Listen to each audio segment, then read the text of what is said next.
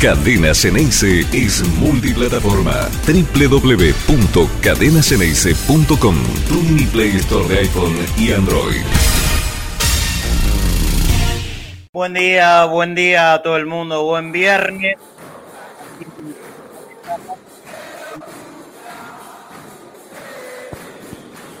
Gracias. Gracias al control. Muchas gracias a todos los que me saludaron. Me siguen saludando ahora en el chat en vivo. Gracias a Chivo, gracias David. Gracias a todos los que anoche, hoy a la mañana, y me imagino un buen ratito que, no puedo mirar mensajes, pero de verdad muchas gracias a, todo el mundo. Son, son todos muy cariñosos eh, y hay algunos que exageran completamente. Gracias Matías, gracias Santiago, gracias eh, Dieguito Villafam. ¿Cuántos más? Quiero agradecerle a todo el mundo. Y, en la medida que pueda hacerlo también, les voy a responder uno por uno, ¿sí?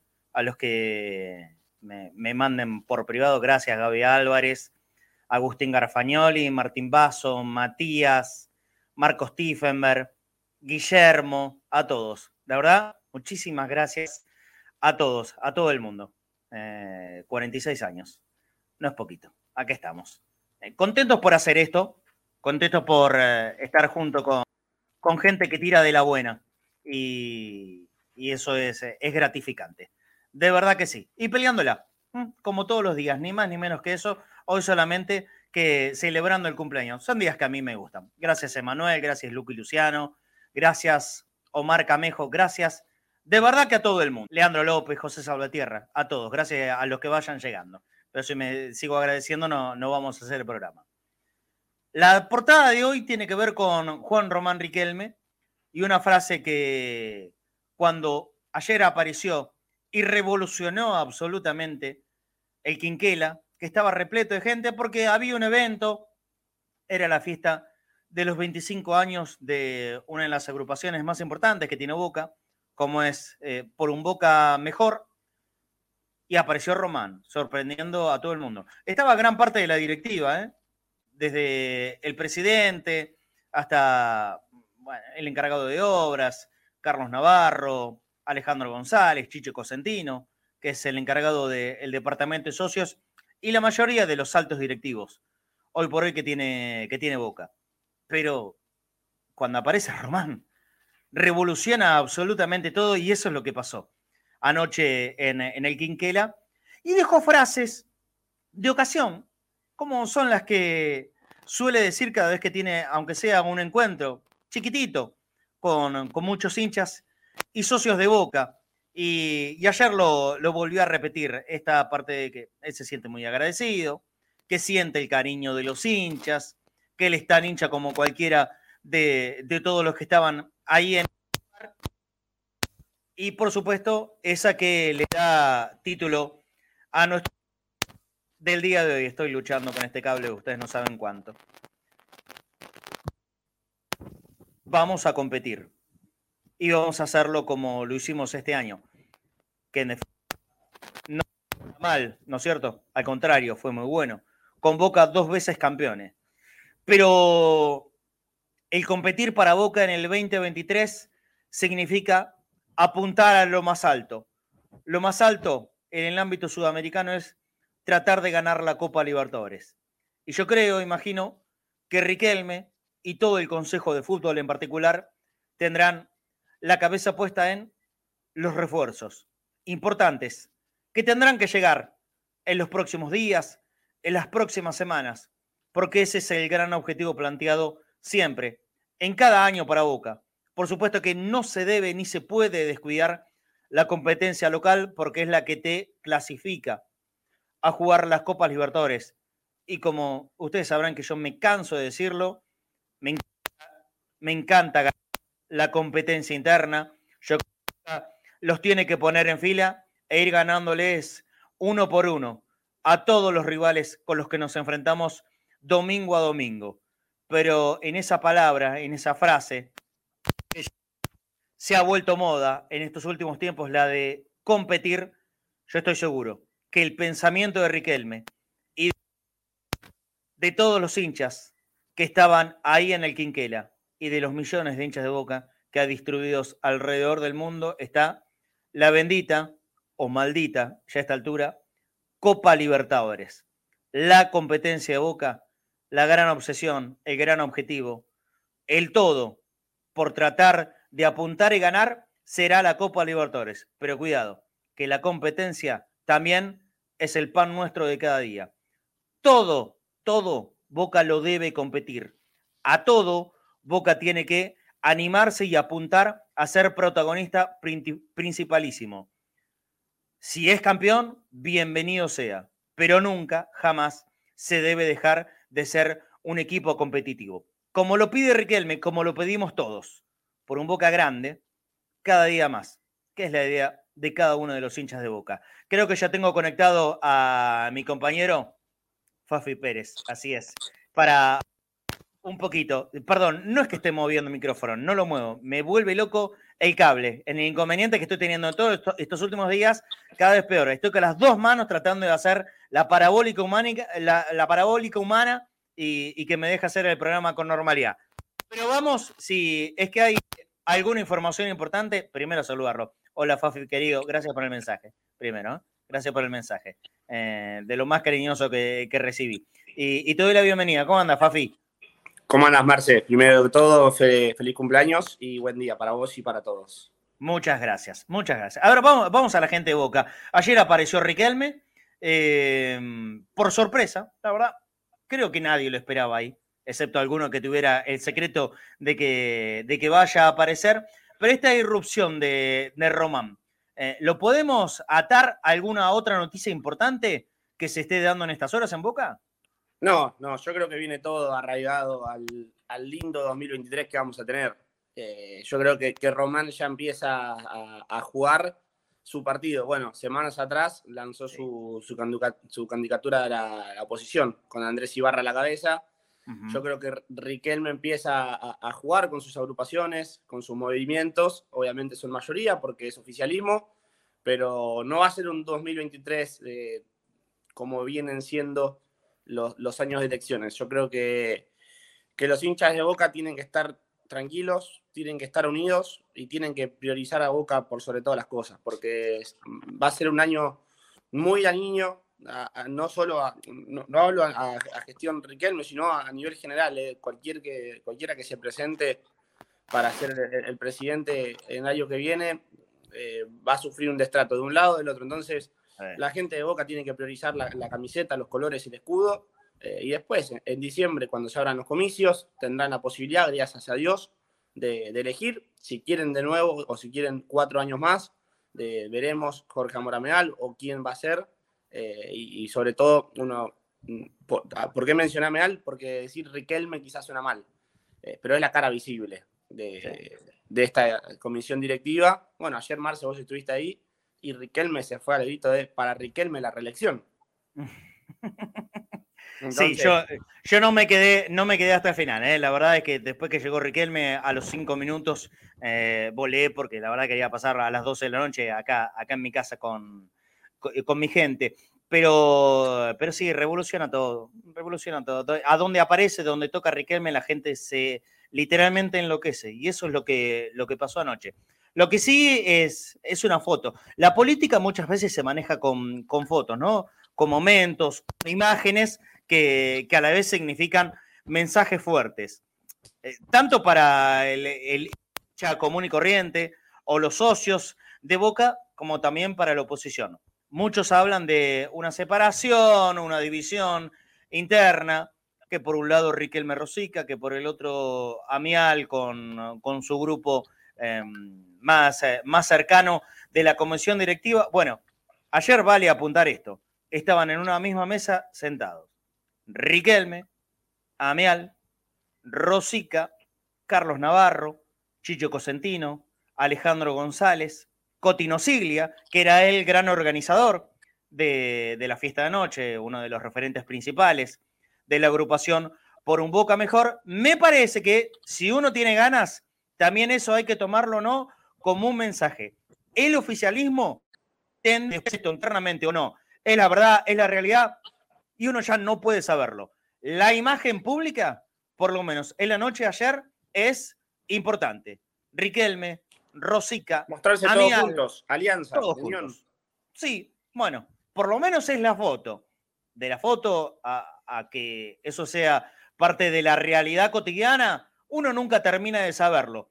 Pero repito, la política también se maneja mucho por imágenes, por fotos que pretenden enviar mensajes. Y yo creo que lo de ayer es la primera foto fuerte de cara a las elecciones 2023 por parte del oficialismo, Fafi. Sí, y quiero marcar algo más, porque decía que va a ser un año atípico, eh, porque ya por sí hay elecciones en el club, eh, y yo decía, prioricen a la camiseta y prioricen al escudo, eh, prioricen al club también y a los ídolos. hay un montón de, jugadores, de técnicos o que han pasado por la institución que se prestan a hacer un video, que se prestan a estar en una cena, y no por eso quiere decir que vayan a ser el enemigo. Si vos sos militante o o priorizás a Riquelme en cuanto a elecciones, no por eso tenés que matar a Caña porque estuvo, por ejemplo, en la presentación de la campaña de Andrés Ibarra. Eh, y pongo el ejemplo porque fue el de Diego Caña, estuvo eh, los mellizos con un video, estuvo el Pato Bonancieri. Vamos al ejemplo más claro. Eh, Chicho Serna, la última elección, estuvo con Veraldi. Y hoy, hoy Chicho es parte del riñón de Riquelme del Consejo de Fútbol. Entonces, eh, no hay que, mezclar el, fanatismo o la idolatría por algunos jugadores o, ex técnicos que han pasado por el club por cómo se muestran, justamente se van a empezar a mostrar a partir del año que viene. Lo ideal es que los ídolos se mantengan inmaculados en el recuerdo de la gente, pero bueno, esto, también es parte del juego de la política, ¿no? Quien se mete ahí sabe que eh, de alguna forma va a terminar enchastrado. Eh, ¿qué, se le va a hacer? ¿Es lo que nos gusta? No, no es lo que les gusta, pero es, es lo que pasa tanto en Boca como en cualquier otro club. ¿eh? Hoy hay que, hay que ver lo que es el lío de San Lorenzo con, con su ex arquero, ¿no es cierto? Bueno, pasa, pasa, es así. ¿Es lo que más nos gusta? No, no es lo que más nos gusta, pero es lo que termina ocurriendo. Quiero ir rapidito con vos. Y, em, sé que no hay muchas noticias, pero vayamos a contar lo más importante de las últimas horas de Boca y lo que la gente insiste, sobre todo con preguntar. Tema Retegui. No se movió nada. Retigui, por lo que entonces sacamos de conclusión, va a seguir en Tigre. Yo no lo afirmaría. Eh, porque en Boca están esperando una fuerte oferta del fútbol europeo. Retegui fue el goleador del último campeonato argentino. Obviamente que todas las miradas se van a posar en él. Así que Boca está esperando una fuerte oferta. Todavía sigue siendo el, dueño de la totalidad del pase de Mateo, porque desde el 30 de, de noviembre hasta el 30 de junio tiene la posibilidad Tigre de comprar este 50% tasado en 2.3 millones de dólares. Hasta que no lo haga, el 100% va a ser de Boca. Si llega una oferta hoy al club de X equipo de Europa fuerte, todo el dinero va a ser para Boca, solo por el simple hecho de que tiene la totalidad del pase. Eh, ya hubo negociaciones, mejor dicho, ya hubo comunicaciones por esta negociación, todavía no hubo una oferta formal. En Tigre ya conocen del interés de un equipo fuerte de Europa por Retegui y que deben apurarse. ¿Qué pasa? Tigre no tiene el dinero para ponerlo. Eh, ya hablamos mil veces de la buena relación que hay entre Ezequiel Melaraña, que es el presidente de Tigre, y Juan Román Riquelme. En el medio Sergio Massa, que también infiere, pero si el dinero no está, Boca, por más buena relación que tenga con Tigre, no puede hacer nada. Sí saben en Tigre que tienen hasta el 30 de junio, eh, pero lo cierto y para el público de Boca es que hasta el 30 de noviembre Boca tenía la opción de hacer uso de esta repesca, que no la hizo y que hasta si se quiere resulta extraño, Marce, porque en estas charlas informales que tuvo Ibarra con, el Consejo de Fútbol, con Riquelme, en el que le avisaron que iba a ser el técnico en 2023, a falta de la confirmación oficial todavía, eh, Ibarra dijo, bueno, refuerzos, ¿qué necesitas? ¿Qué, crees que debemos reforzar? Pregunta de Riquelme. Dos centrales, un volante por afuera y un 9. Bueno, el 9 lo tenías, lo podías ir a buscar, no gastabas un peso.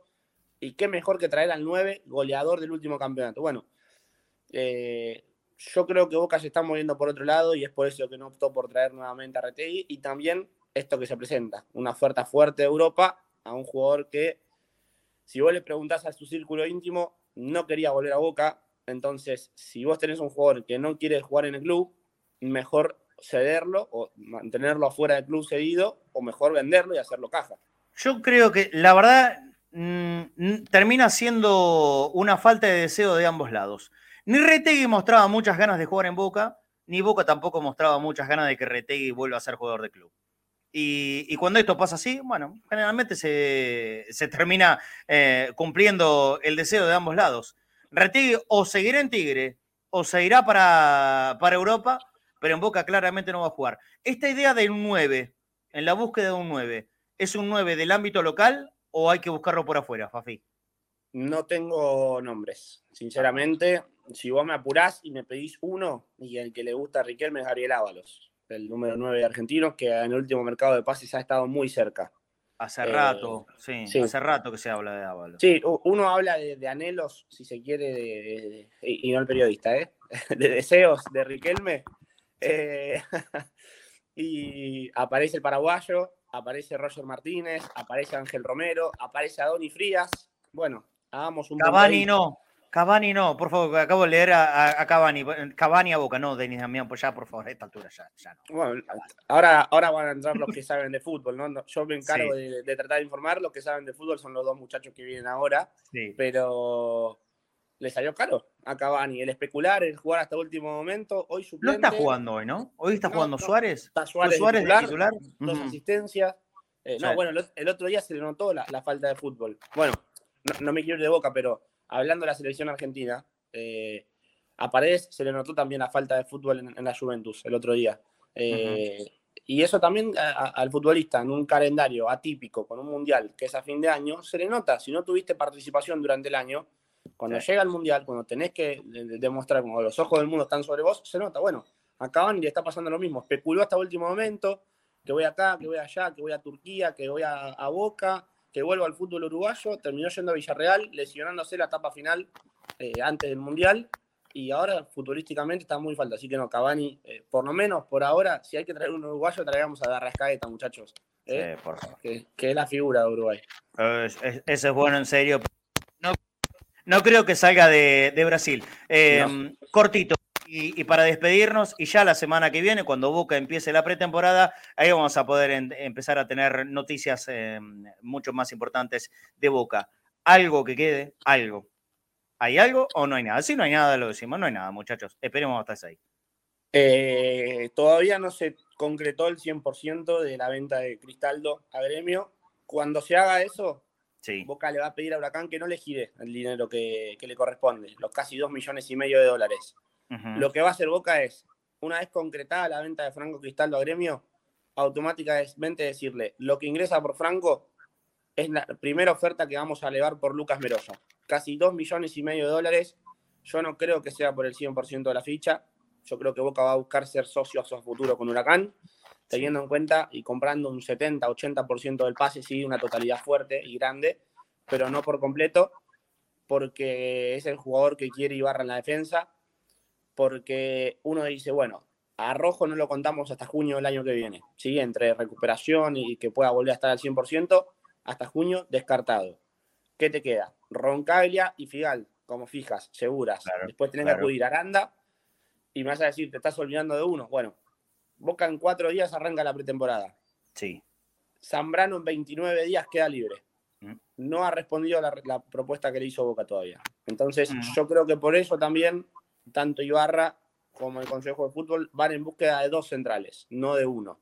Y volvemos a contar, ya Boca este año tuvo muchísimos problemas con los centrales. Si nos vamos atrás, eh, con, con, Izquierdos y Ávila eh, en el plantel. Hoy ya sin ellos, tuviste que, apostar y adaptar a jugadores que, si bien han jugado de número 6 alguna vez en su vida, no son segundos marcadores centrales. Y tenés el caso de Figal, tenés el caso de Zambrano, tenés el caso, bueno, Aranda sí pero hasta Aranda ha jugado de dos, siendo diestro, pero jugando como toda su vida como segundo marcador central. Entonces, se quieren reforzar bien. ¿Qué pasa? Yo te dije Meroya, yo te dije Adoni Frías, William Tecillo y Nazareno Colombo. Hay cuatro nombres para dos puestos.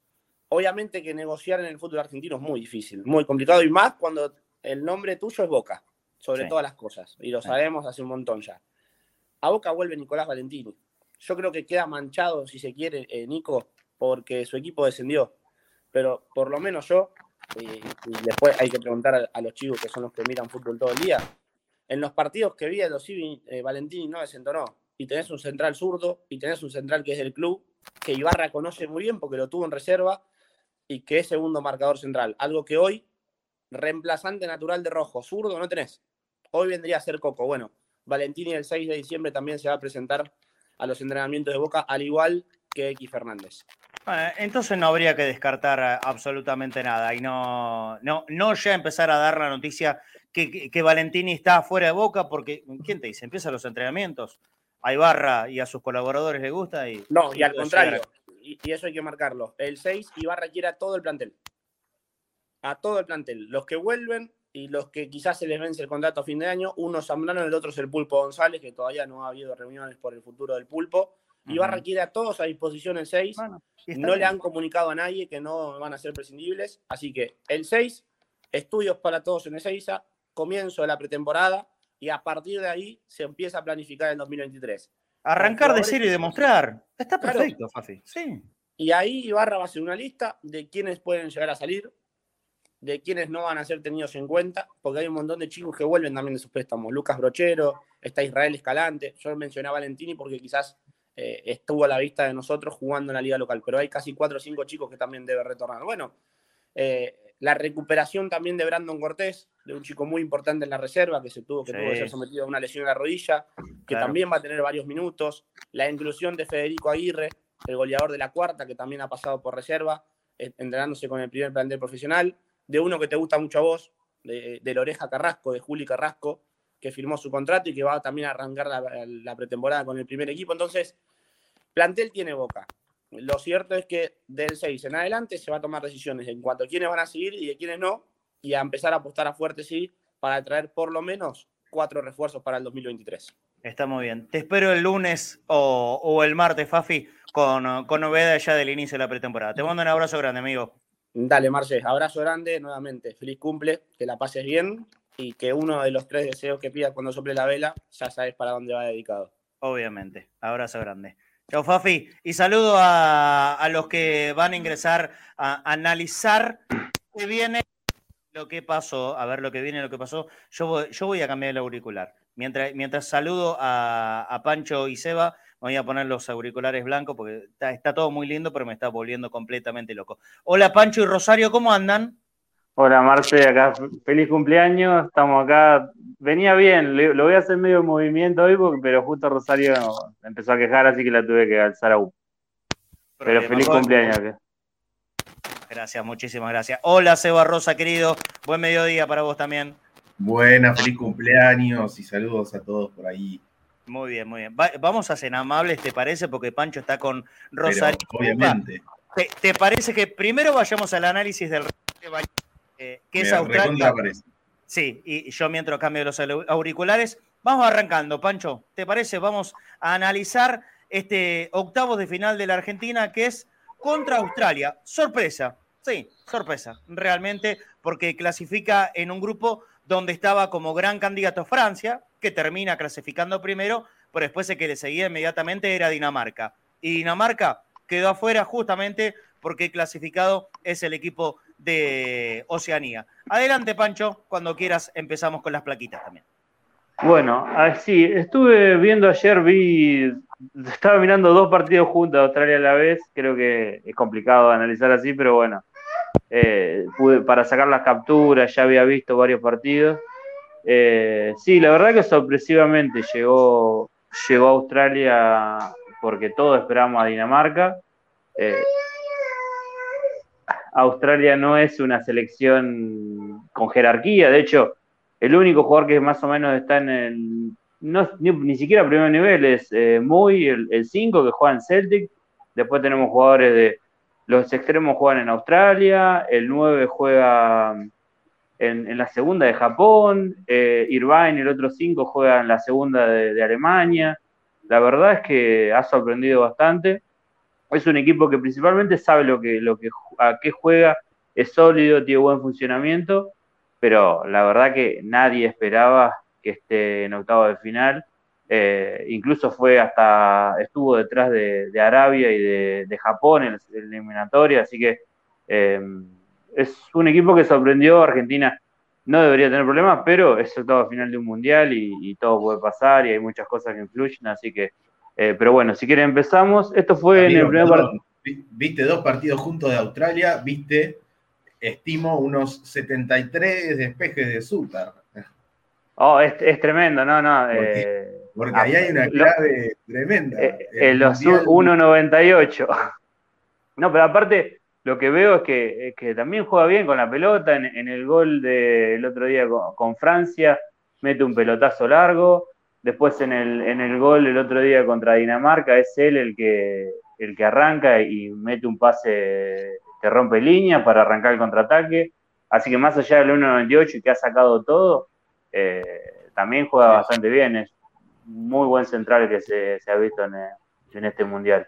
Bueno, va- va- vamos adelante con las plaquitas entonces, el inicio de Pancho. Bueno, esto fue el primer partido con Francia. Generalmente juega 4-4-2 o 4-2-3-1 y Macri juega libre, pero contra Francia fue más interno, armó una especie de 4-5-1, 4-4-1-1 con, con muy más de 5. Eh, con Francia armó eso, después fue cambiando el sistema. Yo creo que quizás por ser Argentina, quizás pueda llegar a volver a este sistema. Han jugado siempre los mismos hasta ahora eh, en este mundial. Lo único que ha cambiado es el lateral derecho. Jugó Atkinson en el primer partido, después jugó otro en el segundo partido y en el último jugó Degenek. Eh, así que es quizá el, puesto que no encuentra lugar. A Atkinson, Mbappé les lo hizo perder el puesto y, y después ha tenido varios problemas por afuera, así que eh, después van a ser todos los mismos. Lo único que puede cambiar es el lateral derecho y el, y el posicionamiento de, de Macri y, y Irvine, que son los que acompañan a, a Muy en el medio. Pero después eh, siempre ha sido o 4-2-3-1 o, o en algún momento 4-4-2. Es más 4-2-3-1 que otra cosa, pero veremos si, si para este partido elige el, el 4-3-3. Muy bien, continuamos. Pelotazos así Bueno, eh, extremos. sí, esto es algo que, que vi bastante. Eh, ellos intentan salir jugando de abajo, tocan abajo, pero más que nada es para traer. Cuando tienen la posibilidad, eh, sea el arquero sea Soutar, eh, es un pelotazo a los dos de afuera, que la pueden peinar para adentro, ganar la segunda jugada. Esto fue en el gol contra Francia. Esa jugada justo se, rompe la rodilla Lucas Hernández y, y termina quizá ahí el, el gol, pero, pero luego lo buscan bastante. Pelotazos sea Goodwin o Aleki, y, y ahí la bajan o ahí arranca el ataque, lo usan bastante. Bueno, es lo que decía recién, Soutar también puede meter buenos pases de- desde afuera. Ese día, como te dije, fue muy de 5, Irvine y Magri más internos. Eh, en esa jugada, incluso que es la del gol, eh, llegaron, pisaron bastante bien el área todos. Y bueno, Duque es el 9. Duque juega, en, en, como dije hoy, en la segunda de Japón. Eh, así que es un equipo que, que no tiene una gran jerarquía, pero que sabe a qué juega. Si quieren, pasemos otra placa. Pero Acá, pasó, ¿no? O- otra Sí, de, las, sí, sí. de las sorpresas. Una cosita me parece que tiene que ver con lo anterior, que es ese ataque de los de Leaky y Goodwin, pero sobre todo Leaky, ¿no? A, a las espaldas de los laterales, que ahora lo vamos a charlar con el análisis de Argentina-Polonia, digamos, pero justamente Polonia nunca le atacó la espalda de los laterales a Argentina, y eso le permitió a Argentina mandar a los dos laterales todo el tiempo sin ningún problema, y algo va a tener que cambiar ahí Argentina. No, no creo que se sienta tan cómodo como se sintió contra Polonia. Sí, sí, Australia es, es totalmente diferente, es mucho más rápido en, la transición que, que Polonia, que por ahí tenía Lewandowski, eh, Frankowski era por ahí el único que podía llegar a, salir rápido en, contraataque y prácticamente no la tocó. Eh, pero sí, obviamente Australia es diferente, más allá de que el estilo de, de ceder la pelota y todo eso lo tiene y agruparse bien atrás lo tiene, me parece que son equipos bastante diferentes. Australia presiona un poco más para recuperar. Polonia como que era un poquito más, más pasivo en ese sentido. Bueno, esta, esta foto es más o menos lo mismo, es 4-1-4-1 que armó el primer partido contra Francia. Eh, pero bueno, como dije recién, después fue rotando. Ahora, si quieren, pasemos a los otros partidos porque hay imágenes de los tres. Esto fue con, sí, con Túnez fue, eh, ahí cambió el lateral, Karasic fue lateral, pero a su vez cambió Macri, ya jugó más arriba. Irvine jugó más de, doble 5 con Muy, que es lo, más común que suelen hacer ellos, porque Macri es eh, más que nada enganche, media punta, pero ha podido jugar de interno. Pero es un 4-2-3-1 en este caso, que fue contra Túnez. Eh, en esta jugada es una, jugada que, recupera alto Duque y que termina en ocasión de gol, pero es un equipo que, puede presionar también, eh, siempre dejándote la posición, pero eh, te presiona más de, lo que hizo Polonia. O sea, en cuanto a, la posesión, tiene casi lo mismo que Polonia. Polonia cuando enfrentamos a Polonia tenía 37 y Australia también lo tiene. No va a ser un bloque tan estático solamente pensando en tirar la pelota para arriba como fue Polonia, Pancho. No, no, no, no. estos eh, intentan atraer más. Polonia no, Polonia enseguida salía en largo. Eh, Australia busca atraerte, que, vengas y, buscar por ahí los laterales los adelanta más, o si no busca los extremos. Eh, tiene un buen juego directo. he visto varias imágenes donde Duque el, 9 retrocede y alcanza a recibir para, armar la jugada, así que eh, es un equipo con algunas similitudes en cuanto a la postura de, dejar la pelota, pero más diferencias en, cuanto a la velocidad en el ataque o a la forma de presionar y, varias de esas cosas. Eh, si quieren pasemos a otra foto. Bueno, esto es como ataca. Eh, siempre muy Irvine acompañando atrás. Irvine es el doble 5 Mide también 1,89, ese es otro tema que al igual que Polonia, tienen altura, tiene el lateral derecho mide 1,87, eh, Soutar mide 1,98, Irvine mide 1, casi 1,90, eh, Duque mide 1,85, son, son bastante altos también y bueno, atacan así, el doble 5, Lecky por, por la derecha, Goodwin por la izquierda, Duke como 9 y Macri acompañando más de atrás. Muy bien. Pasemos si quieren otra, si lo hacemos rápido. Y bueno, esto es lo, un poco lo que, lo que yo venía diciendo. Cuando sin pelota muchas veces quedan más que nada en 4-4-2, Macri se suma a Duke para, presionar a los centrales rivales. Eh, es la, más que nada la duda es esa, ver cómo, cómo dónde se para Macri. Si lo hace así como lo está haciendo los últimos dos partidos, acompañando a Duque en la presión, o si más que nada como interno para, para, para achicarse un poco más y no dejar más espacio entre líneas. Para Messi va a ser una de, las grandes dudas cómo van a, cerrarse por dentro para, marcar a Messi, seguramente. Y bueno, ahora la, otra foto, bueno, esto fue con el último partido con Dinamarca, que también fue de vuelta 4-2-3-1, Magri y Duca ahí, los, pero después, si miramos, obviamente los nombres, pero el único que cambia es Degenek, después son todos los mismos y, va a ser, seguir siendo igual. Eh, el número 10 de Australia generalmente solía ser titular, viene con algunos problemas de tobillo y han jugado así todos los partidos y, ya, ya no va a cambiar. Eh, pasemos otro si quieren. Dale. Ve, bueno, más o menos lo mismo, ahí cómo estaba retrocediendo. Eh, yo he visto varios problemas que ha tenido, principalmente con Francia, en los centros laterales. Eh, Francia no, ha marcado, más allá de la altura que suele tener, no ha marcado bien. Le hizo un gol Rabiot de, cabeza, pero fue, es cierto que fue un rebote de una pelota parada. Después otro gol se lo hicieron por una recuperación, porque ellos salieron jugando de abajo y, Francia la recuperó y, hace el gol. Y después los otros fueron por un centro de Dembélé para Mbappé, que hace un gol de cabeza y después un centro de Mbappé para, para Giroud, que, también lo hizo de cabeza, así que por los costados ha tenido problemas, el otro día Mael también de Dinamarca le, llegó bastante por, por afuera, hay que ver cómo Argentina ataca, porque sin Di María directamente no tenemos cómo atacar por fuera, más que con Molina o Acuña, así que eh, hay varias dudas y no vamos a ver con Scaloni hasta mañana la formación, así que veremos qué es lo, lo, que, lo que quiere buscar. Lo que es seguro es que no juega Di María. Eh, no, no, no. bueno, y, esta, es otra imagen. Esto fue en el segundo tiempo. Hizo un cambio que no, no había visto. Sacó a Goodwin y puso a Bacus, no sé cómo se pronuncia, eh, no sé cómo puede ser, pero lo, liberó a Irvine y Magri fue a la izquierda. A Magri es el que yo vengo diciendo que puede ser interno, puede ser enlace. Bueno, acá fue a la izquierda eh, fue el cambio que, hizo y, bueno, le funcionó porque Magri recibiendo por izquierda le mete el paso a, el pase al X que fue en el gol, así que también es otra opción que, pueden llegar a utilizar porque el otro día le, funcionó ese cambio, Irvine suele pisar el área bastante, contra Francia tuvo un cabezazo en, el palo, así que es, eh, es algo que hay que tener en cuenta. Muy bien. Y ahí la, la formación que sería de Australia, ¿no es cierto?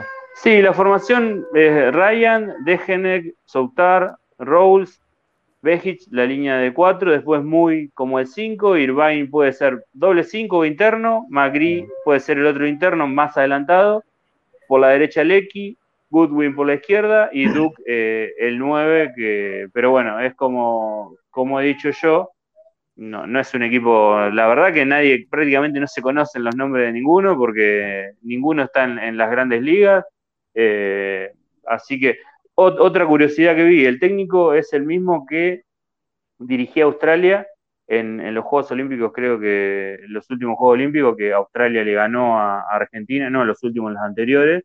Eh, en el equipo argentino jugaba Alexis McAllister y en el, en el australiano era el técnico, eh, Soutar, el central, el otro central también estaba en el banco, y Magri y Duke también estaban, así que hay algunos jugadores que, que repiten de, esa Australia de, los Juegos Olímpicos. Muy bien, haciendo un, resumen a grandes rasgos, eh, es un partido con características que pueden llegar a ser similares al de Argentina-Polonia, Pancho.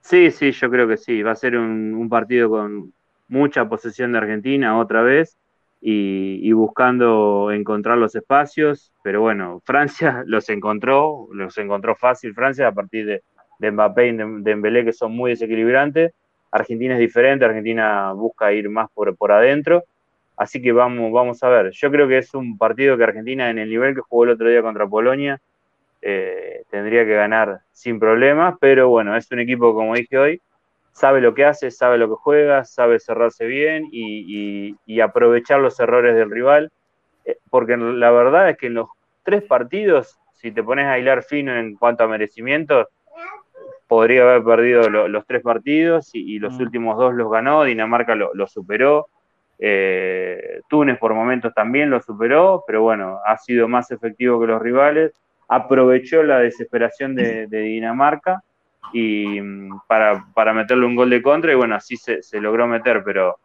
es un equipo que en los papeles eh, es un buen rival para Argentina para que pase sin problema.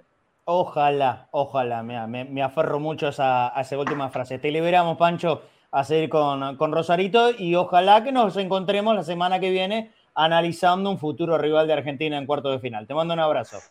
Abrazo chicos y bueno, que termine muy bien tu cumple, Marce, y bueno, que esperemos que Argentina mañana te, dé el pase de regalo, el pase a cuarto. Sería un lindo regalo, sin dudas. Abrazo grande. Esteban Sánchez nuestro analista de rival de cada jornada acá. O lo hace con Boca o lo hace también con la selección argentina. Y ahora nos vamos a el análisis propio, ¿no? De lo nuestro. De lo que tenemos en la Argentina. De la nuestra, le vamos a decir hoy. Y, de la nuestra, sí, ¿por qué no? De lo que se denomina. A mí no me gusta mucho igual, yo soy. Eh, es que la nuestra Argentina tiene tanta variedad. Sí, hay tiene, muchos preconceptos de la nuestra que anulan un montón de formas. Claro, claro. Pero, la, verdad que, a ver, hagamos un, resumido de esto. Yo lo, decía, creo, creo que en el programa de ayer. Argentina nace, crea y se desarrolla desde la pelota. Este equipo de la Argentina. Desde, la desde la tenencia, pero no la tenencia aburrida, lenta, sino como fue el otro día. Una tenencia rápida, control, pase, control, pase, dos toques buscando los costados y por supuesto tratando siempre de culminar por adentro. Eso lo hizo muy bien el equipo el otro día, Seba, y ahora vos adelante nomás lo sabrás explicar mucho mejor que yo. Este, a ver, sinceramente es uno de esos partidos, de los partidos del año que más disfruté analizar. Mira. Ya para eso es, un montón. ¿eh? O sea, en cuanto a juego, realmente fue un partido de disfrute. ¿eh? Yo, la, yo creo que después del segundo gol me recliné en esta silla que tengo acá, me recliné y miré el partido así, me faltaba abrir un whiskycito, prender un habano, ¿viste? Porque era champán. Eh, por, cómo tener el control del partido. Digamos, Argentina jugó un juego que a mí me gusta mucho. Eh, y vamos, vamos directo al análisis, ¿no? Sí, sí, sí, sí. Eh, arranco con, bueno, Argentina con primero, primeros cambios. Ah, formación. Enzo Fernández de titular, y otra, ¿y qué dijimos? Que Enzo Fernández no es un 5 para meterse entre los centrales como hizo Guido Rodríguez. No, Es claro. un 5 para jugar adelante de, de- de los de la digamos, eh, Polonia estaba 4-4-1-1. Este eh, Swiderski cambiaba entre venirse un poco al medio y, e intentar amagar, a soltarse de punta, pero lo cierto es que Lewandowski jugó más solo que eh, Chilaver el día del amigo, ¿viste? Era soledad absoluta Sí. eh, de Lewandowski, que no, no, no metí imágenes de esto, pero el partido de Romero y sobre todo el de Otamendi es brutal. Eh, o sea, Otamendi está jugando un mundial tremendo sí. y a- en todas las jugadas anticipó y se lo comieron crudo, pero también porque Lewandowski recibía, recibía entre cuatro o cinco jugadores eh, argentinos. Eh, Lewandowski, sí. Después, otros detallecitos. Di María, que jugó de ratos por derecha, pero con libertad para irse hacia el medio, para cambiar de banda. Y Julián Álvarez fue la otra novedad. Que Ujú. quizá lo que tiene, digamos, el, el pequeño cambio respecto a, a Lautaro es que Lautaro es un poquito más nueve posicional. Y en cambio, Julián Álvarez arrancaba desde la izquierda, un poquito más tirado a la izquierda, con, digamos, de a ratos era Di María, Messi, Julián en ataque. Con Messi más por adentro. Eh, pero con una rotación de posiciones espectacular. Y vamos a verlo. Ya en salida, yo te dije, Polonia 4-4-2 y en salida, Molina arrancaba abajo, Sí. tres defensores, Enzo y De Paul. Fíjate que, ¿te acordás lo que yo te mostraba con Arabia Saudita? Que era esta zona despoblada, Sí. que no había juego por acá, que no había conexiones. Esto fue lo contrario. Argentina volvió a lo que hizo los últimos partidos premundial, que fue juntar todos los jugadores posibles por adentro. Mirá este, esto que es, estos cinco, este, este dado que vemos, lo cuento para la gente que lo- ve por la aplicación, lo que vemos es la línea de Polonia 4-4-2 y hay un- cinco jugadores puestos como en el 5 de los dados, que son De Paul, Enzo, Messi, eh, Alexis, sí. Messi, Julián, Jugando por adentro y donde el- no, perdón, ni si- esta ni siquiera. En esta jugada, fíjense esta particularidad. El que pasa al ataque es Otamendi, sa- el que sale jugando es Otamendi, Enzo le cubre el lugar, pero el que Sí. tiene la pelota es Otamendi. Sí, Entonces, señor. Otamendi, De Paul, Alexis, Julián y Messi, los cinco como en un cinco de dados, y Otamendi tiene pase prácticamente a todos sus compañeros. Sí. Y todos en posición de recibir y atacar. El único que Todos tendría que hacer, el único que Fíjate tendría que- hacer dos movimientos en, en esta foto en particular sería Alexis, porque se tendría que dar vuelta para quedar de frente al arco. Claro, pero todo pero el resto está posicionado Julián para Álvarez- directo. Julián Álvarez que hace esta genialidad que es eh, lo, lo- lo más, una de las cosas más interesantes que tiene Julián Álvarez, que es nunca estar fijo entre los centrales. Sí, Fíjate, los dos centrales no tienen referencia. no tienen nada, claro, tal y cual. Julián Álvarez se viene, es opción de pase. Este, este pase igual sale de Otamendi a Alexis, Alexis Acuña. Julián pica al área y el centro de Acuña llega casi llega Julián. O sea, el tipo está al lado del doble 5 y te llega al área. Eh, pero es una Argentina que rota y no da referencia. Primero, yo quiero marcar 3, 2, 5. ¿sí? Vamos a ver este, esta imagen, el primer tiempo repetida. Tres jugadores en salida, dos como segunda línea de pase y cinco por delante. De esos cinco, uno bien abierto por derecha, uno que Solí en general fue Di María, uno bien abierto por izquierda, en general Acuña, y tres por adentro, en general Messi, Alexis, Julián, pero rotación absoluta de posición, ya voy a a eso, pero 2, 3, 5 casi todo el tiempo con la pelota. Pero los tres del medio, fíjate esta diferencia con respecto a los partidos contra Arabia Saudita. Los tres que van acá por adentro, es, digamos de este 3-5, los tres más atacantes por adentro, no se pegan a los centrales. Entran y salen, entran y salen. Se vienen para acá para traérselos y le pican a la espalda para, para que no puedan achicar. Movimiento constante. Otra variante, fíjate, sigue, o sea, vamos a ver de nuevo, tres en salida, dos, en este caso tenemos los dos centrales y Enzo abajo. Messi Molina en segunda línea, y como Messi baja, De Paul lo compensa y sube. De Paul se va al lugar de Messi. Y como Molina está en segunda línea, Enzo se queda. Y tenemos a Alexis, Julián y De Paul por adentro, y por afuera Di María y Acuña. y ya empezamos a ver una, una particularidad. Argentina se junta mucho por derecha y deja libre el lugar izquierdo, que es una jugada que a Messi le encanta. O sea, ¿cuántos goles vimos del Barcelona con, Di- con Jordi Alba llegando a este espacio? Claro, claro. Esto, es- esto es jugarle a Messi a lo que él más sabe y más acostumbrado está. Eh, otra vez, tres, en este caso un solo volante y hasta cuatro jugadores por adentro. Fíjense, eh, dentro del bloque de Polonia, yo saben que soy muy chabola con esto, dentro del bloque de los 4-4 de Polonia, cuatro jugadores argentinos pidiendo la pelota por adentro.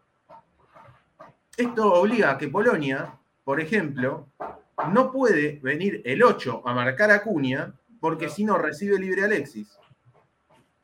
Entonces, Sí, eso es constante. Si vos pones tantos jugadores por adentro, el, el rival se tiene que hacer mucho más angosto. Y al hacerse más angosto, te libera los para-. Exacto. Y vos podés ser más profundo. Poniendo gente por adentro, podés ser más profundo por afuera. Si vos Ujú. metés mucha gente por afuera y poca por adentro, es más fácil taparlo. Esto que yo insisto mucho en Boca cuando se pisa el 3 con el, con el extremo a veces. No, si uno va por afuera, el otro por adentro. Eh, otra perdón, vez, ¿no? Perdón, Bueno, perdón, Seba, te, te hago una breve interrupción y ahora seguimos con, con el análisis. Se está dando otra sorpre- sorpresa fuerte en el Mundial, ¿eh? En este momento, con los resultados como están, Uruguay ganándole 2 a 0 a Ghana y la República de Corea le está ganando 2 a 1 a Portugal, está quedando fuera del Mundial la Celeste, fuera del Mundial por Uruguay. de goles nomás. Claro, por diferencia de gol, están los dos con cuatro puntos, me refiero a Uruguay y a Corea, con cuatro puntos, Uruguay necesita hacer un gol más. Se están jugando 87 minutos, o sea, faltan tres para los Y 90 sacó a más lo que y debe a adición. Suárez. Lo sacó, exacto, sí, recién se agarraba. Y sacó a Darwin y a Suárez, el técnico.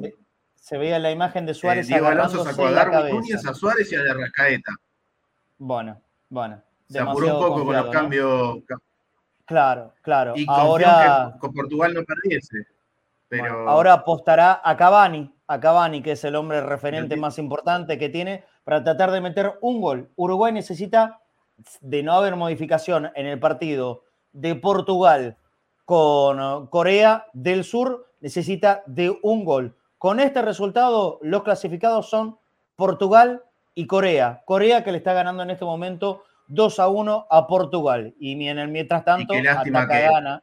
Y qué sí. lástima que Diego Alonso no se animó a irlo a buscar contra Corea, donde Uruguay tenía más Claro. y claro. especuló todo el tiempo.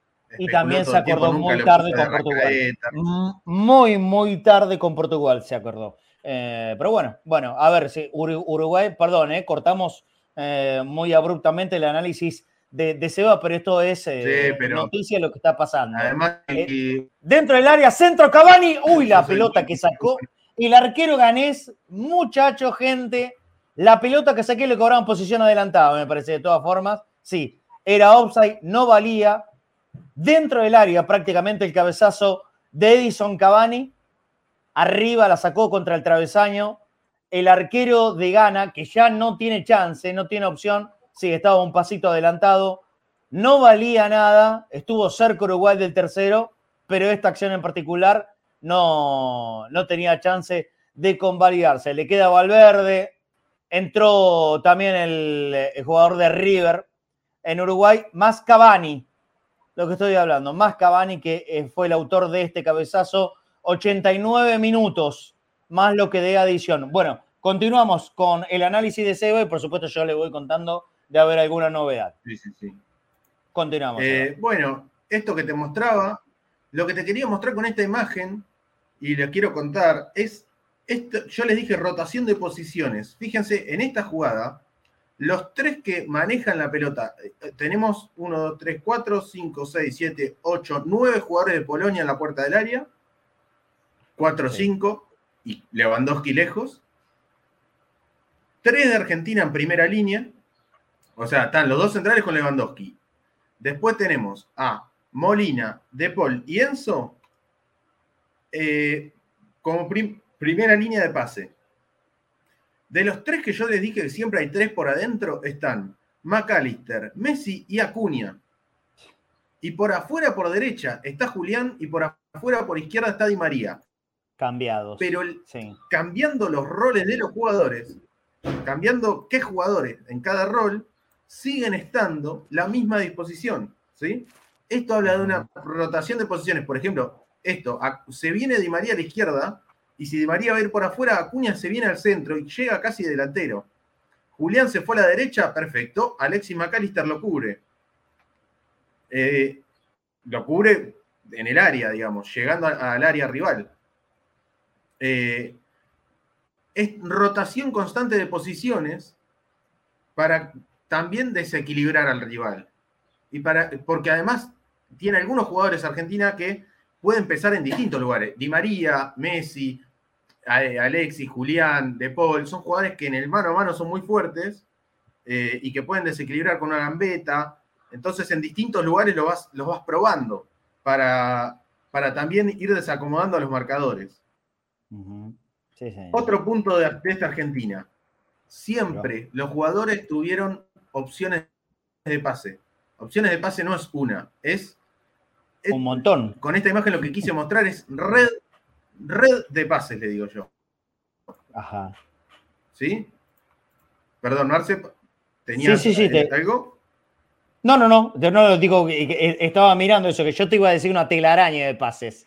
Casi. Pero es, Una es toda la opción de, de esta red, de, este- de esta red que, que plantea. Es que es así, es una telaraña de pases. Eh, una red que conecta a todos los jugadores. Fíjense, en esta jugada el que la tiene es Enzo Fernández, que está por derecha y después por izquierda. Siempre la misma estructura, ¿no?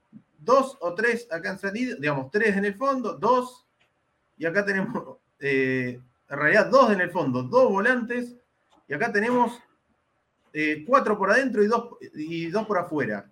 Sí, y, y vos Lo fíjate que que, vemos, además- recostando, se va, recostando el juego por, por un costado, esta imagen me parece que es repetida en, en un montón de ocasiones. Argentina recostó el- mucho juego por la derecha Sí. y Acuña, Acuña, o quien pa- pase por, por ese momento en, en ese sector, quedaba generalmente con mucho espacio. Creo que ese es el huevo el que está solo, ¿no es cierto? Sí, sí. Acuña solo por izquierda. Sí, Bueno, mirá lo que es, Sí, pero una libertad total. La, ¿eh? red de pases ten- fue, tuvo tendencia a ir por la derecha esa, esa red de pases. Pero fíjate, quiero marcar un detalle de esta red. Fíjate el lugar de Messi. Sí, Messi es el centro de esta red. Si bien el que más conectó, el, que, el jugador que más pases recibió y más pases hizo y todo fue de Paul, muchas veces Messi es el centro. Vamos a ver a Messi con 1, 2, 3, 4, 5, 6 jugadores argentinos rodeándolo. ¿Sí? Es una red alrededor de Messi. Es todo lo que queremos que funcione en, en- en Argentina, Claro, digamos. claro, Mientras, claro. bueno, terminó esas Corea, famosas fotos. Portugal ya. eh, Se va. Sí, Portugal terminó y, y Uruguay sigue atacando como loco, pero sin, eh, sin ideas de nada. Seba, esas famosas fotos que, que tanto nos acostumbramos a ver en, en los años anteriores, en los mundiales anteriores de Messi, luchando contra una maraña de jugadores que lo encerraban, ahora podríamos decir que es al revés. Hay una maraña de jugadores propios que lo respaldan. De jugadores argentinos que lo apoyan. Claro. Sí, es así.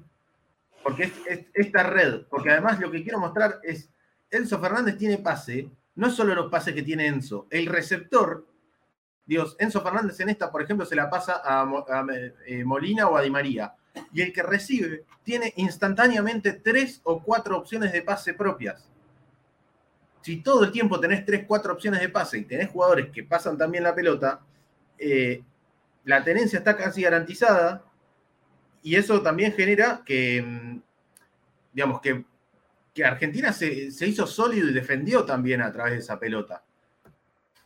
Lo- Esto lo paso a lo que vos marcabas, Marce.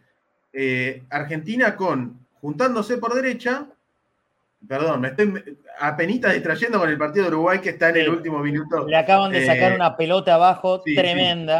Tremenda. A, arquero de los Ghana, que es rarísimo, técnicamente muy, muy raro. Eh, pero bueno. a Gómez. Y Gómez eh, sacaba un derechazo que se colaba abajo, una pelota tremenda sacó el ganés, ¿eh? Tremenda pelota, sí, sí. abajo. Le quedan tres minutos más a Uruguay para seguir intentando meter ese, ese tercer gol que lo clasifique. Dale. Pero bueno, este, este ataque que en esta jugada, otra vez rotación de posiciones, Messi retrocede, De Paul, Alexis y Julián van por adentro, ¿sí? Acuña por afuera eh, y, y Di María, y esta jugada constante, junto tres por adentro, no le permito al 4 y al 8, ves que el 4 y el 8 no pueden eh, abrirse con Acuña porque lo tienen Alexis. Y el pase llega cruzado hacia Acuña, y lo vamos a ver una vez, y lo vamos a ver dos veces, Un montón. Sí, mira, y lo vamos a ver tres veces. Bueno, esto es lo que te planteaba recién, ¿no es cierto? Recostar el juego Sí, para sí. que Acuña aparezca un montón de veces, un montón de veces. Yo eh, ayer lo, lo apunté diciendo que si, si el huevo estaba un poquitito más fino, eh, no solo podía haber metido un gol, sino que Argentina lo terminaba eh, haciendo la diferencia total del partido en el primer Sí. tiempo. A ver, Jordi Alba es una carrera gracias a esto, digamos. Bueno, bueno, Eh, bueno. Eh, y vemos que eventualmente también podía pasar hacia la derecha. En este caso, junta juego por dentro y es De Paul el que la cambia hacia Molina. Porque Molina también pasó mucho al ataque. Y acá es donde yo decía hay una diferencia entre Polonia y, y Australia, que es, uff, otra jugada de, de Uruguay que se va al lado del palo. Centro Eh. del Cavani. ¿Quién casi llega? ¿Valverde? Coate, Coate se, la, Ah, Cu- la toca y se va al lado del palo. Ay, la tocó con la cara, con la cara externa. No, no defi- si define eh, pegándole con el empeine de lleno, probablemente es gol de Uruguay. Definió con la cara externa del pie derecho y la pelota, por eso se fue. Ay, Una mala decisión en el remate final, ¿eh? Sigue pidiendo minutos, ocho le dieron de edición a Alonso. Ocho. Ocho. ¿Eh? No había que sacar tantos jugadores de ataque. ¿Qué le vas a hacer, amigo? Bueno, continuamos. Le queda un minuto ahora No, nada más que queda Uruguay. que es la diferencia entre Polonia y Australia. Polonia tuvo a Lewandowski cerrado, pero nunca atacó la espalda de los laterales de Argentina, que se fueron todo el partido, y eso le permitió a Argentina mandar a los dos al mismo tiempo. Fíjate esta jugada. Tenemos por adentro Di María, Messi, Julián y Alexis McAllister. ¿sí? Y por afuera, de win derecho llega Molina. Molina, y de win izquierdo está Acuña. Sí. Los dos laterales pasaron al mismo tiempo porque nunca les atacaron. O sea, también eso es posible porque los jugadores polacos que iban por afuera eran lentos y no llegaban a, a picarles a la espalda. sí. No, no había amenaza detrás de ello. Entonces lo mandás todo el tiempo. Seba, esto, este juego tan, eh, tan de ataque furioso, eh, que está buenísimo, nos encanta, pero también está permitido por un equipo que vos te dabas cuenta que no tenía ninguna otra intención que defenderte. Porque no, No, no es, no es que siquiera le abrió la puerta a la contra. Polonia ni si- no, no intentó en ningún momento, Seba, jugar, eh, ser un equipo eh, peligroso en contragolpe. Esto le permitió acá. Mandamos los dos laterales juntos, ¿cuál es el problema? Sí, si ellos no te van a contraatacar. Nada. Fíjate que defiende en su propia área, no presionó adelante, nunca, nunca le, le intentó quitar la pelota a Argentina en, una en un primer pase. Eh, en ningún momento presionó. Fue rogar que termine 2 a 0 y que no haga más goles México. Eso fue Tal lo cual. de Polonia. Sí, sí. O que Sí, no de- gane Arabia Saudita. ¿eh? de- demasiado amarretismo. Eh, no, no se le está quitando bueno, ni un mérito a Argentina. limitadísimo, ¿eh? Sí, Un equipo limitadísimo que pasa porque le ganó a un muy mal México. sí, pero muy, muy limitado el equipo, que Lewandowski juega prácticamente solo y, y sin compañía entre cuatro no tiene nada para hacer. Sí, sí, sí. No es un jugador tampoco tan autosuficiente. Seba, dame un segundo porque vamos a tratar de relatar la última acción del partido. de. Lo último, lo último. De la Cruz frente a la pelota.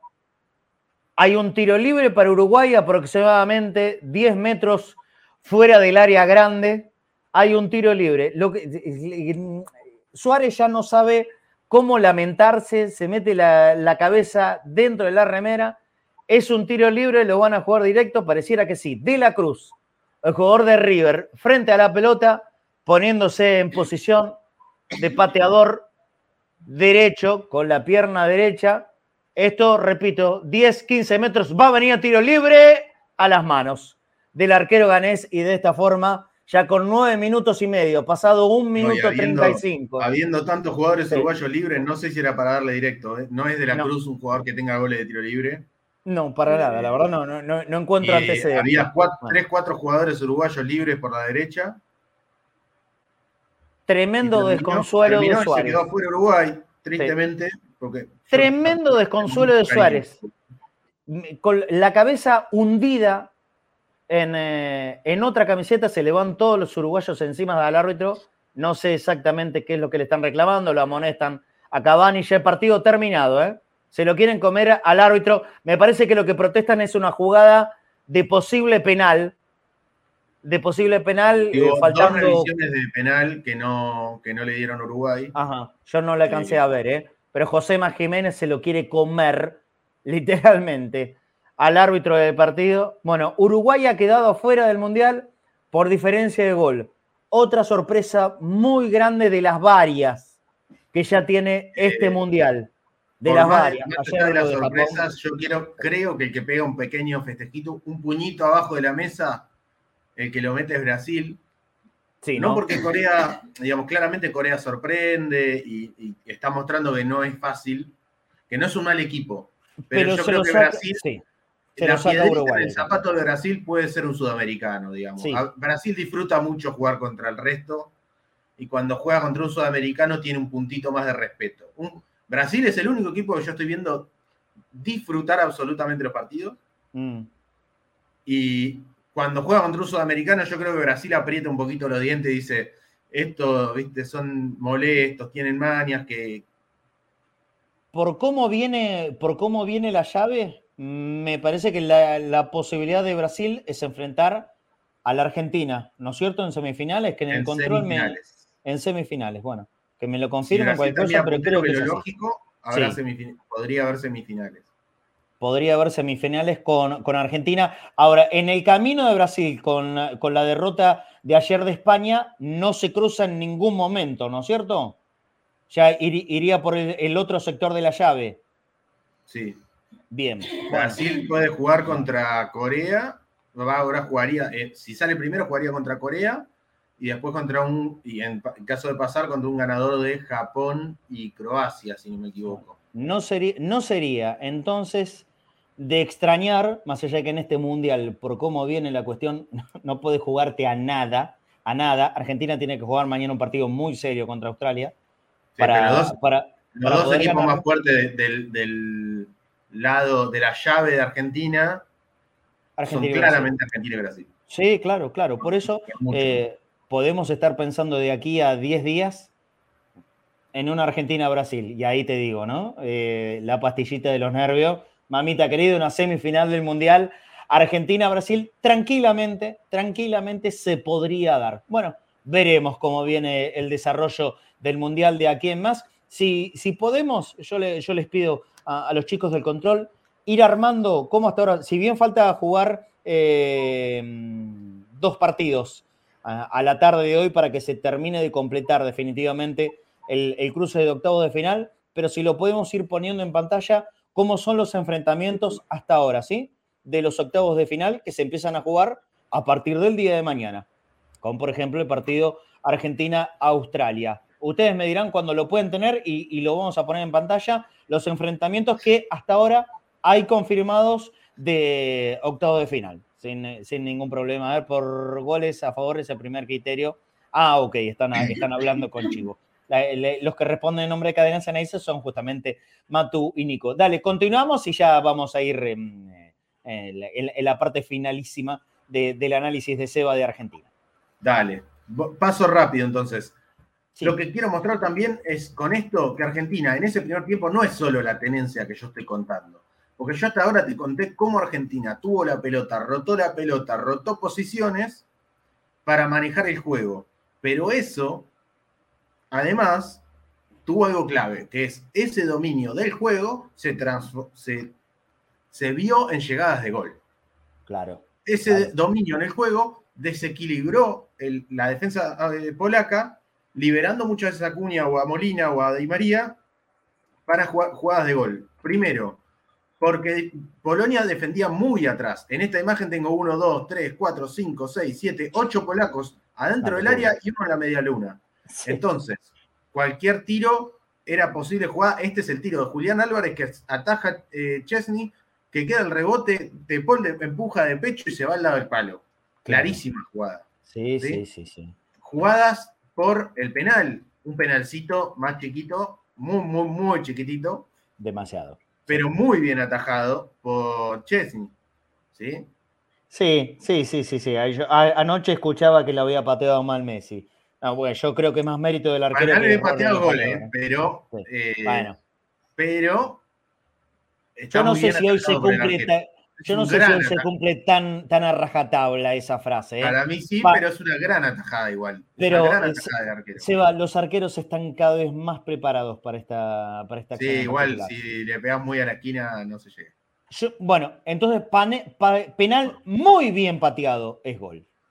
Penal muy bien pateado es gol y no le dejas chance al arquero. Dale. Con patear Te- bien, hoy solamente no te alcanza. ¿eh? Te lo compro, te lo compro. Y después voy a mostrarle dos jugadas que quiero que presten atención porque fíjense, dos jugaditas del primer tiempo que ¿qué anticipan. Una es esta, rompe McAllister por adentro, Sí. ¿sí? En esta, el 8 se come la mague de que McAllister se la va a dar a Cuña, se abre, y si el 8 se abre, McAllister se le mete por adentro al 8, mete un pase profundo, Julián Álvarez llega y define contra el arquero que la ataja. Sí. Pero vamos a ver que el volante izquierdo rompiendo por adentro para una diagonal de Julián es, la, es el segundo gol también, ¿eh? O sea, esta jugada Tal cual. anticipa el segundo gol. Y esta jugada anticipa el primer gol. Porque Di María Sí. la abre para Molina. Molina, en este caso, el que define es Julián, pero vamos a ver que Alexis estaba llegando al área detrás de Julián Álvarez. ¿Sí? Y esto que tenía, como Polonia defiende tan atrás, metía la defensa tan adentro del área chica, si el centro venía atrás, el punto penal quedaba libre. Entonces, Molina llega atrás, tira el centro atrás. En esta, Julián Álvarez define y la- se la ataja el arquero. Llegaba atrás eh, Alexis, como va a llegar en el gol.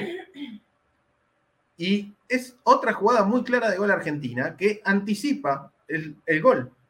Acá un puntito que quiero señalar, muy bien, eh, Scaloni, no, no apurando el cambio en el entretiempo, porque Argentina está jugando muy bien. Y a veces darle ese puntito de confianza, decirle, chicos, en el entretiempo decirle, muchachos, el primer tiempo fue muy bueno, sigamos así, aunque erramos el penal, sigamos así, eh, es, una, es un punto de confianza para el equipo. Pero claro. Y encima, al, a lo- al minuto del segundo tiempo, dos minutos, otra, fíjate que esta vez es Messi el que toca para afuera, y las jugadas, fíjate qué parecidas. Sí. En vez de María Messi, el que toca para, que, eh, para el desborde de Molina, que tira un centro atrás, llegan Julián Álvarez y Alexis al punto penal, porque la defensa polaca se mete muy atrás, llegan libre, llega libre Alexis, gol de Argentina. Tal cual. Anticipada en el primer tiempo, o sea, siguió jugando con ese ataque Argentina. Eh, ¿Y qué pasa? Mira esto, hasta el primer gol 66% de posesión tenía Argentina, después del primer gol 77%.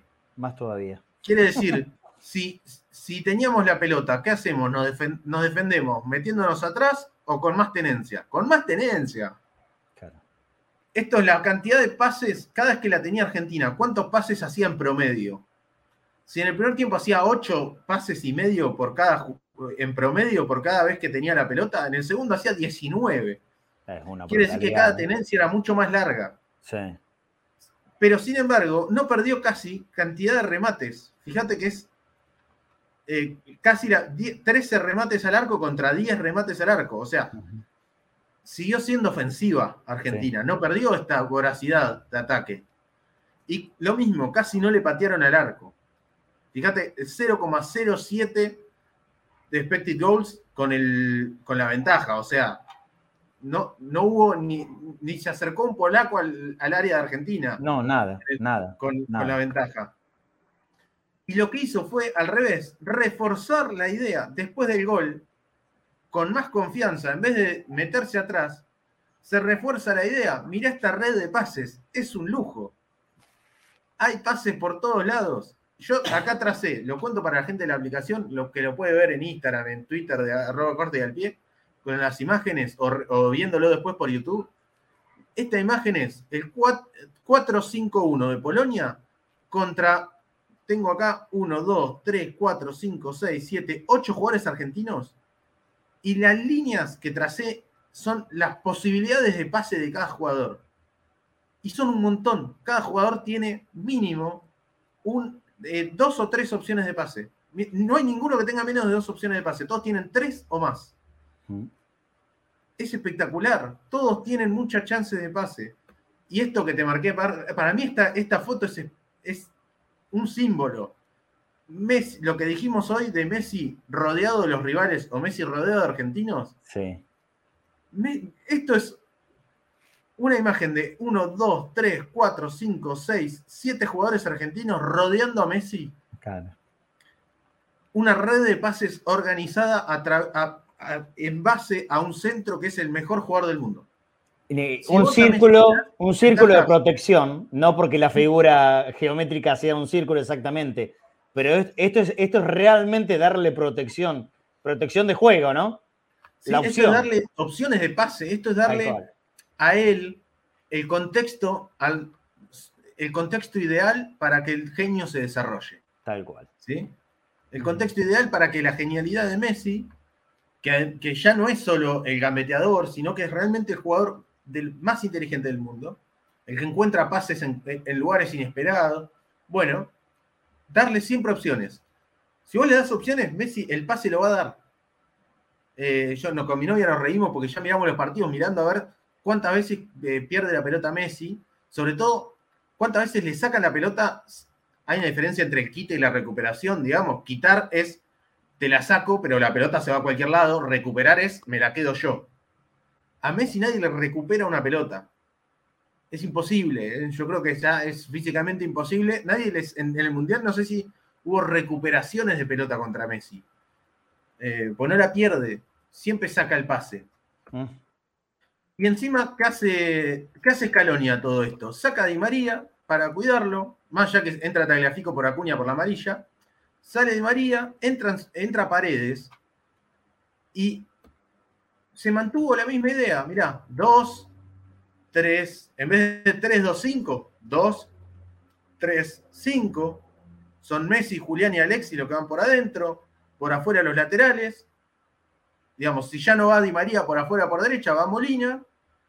Y el que entra de volante, que es Paredes, se mete en la línea de volantes y, y cambiamos posiciones, pero la idea es la misma.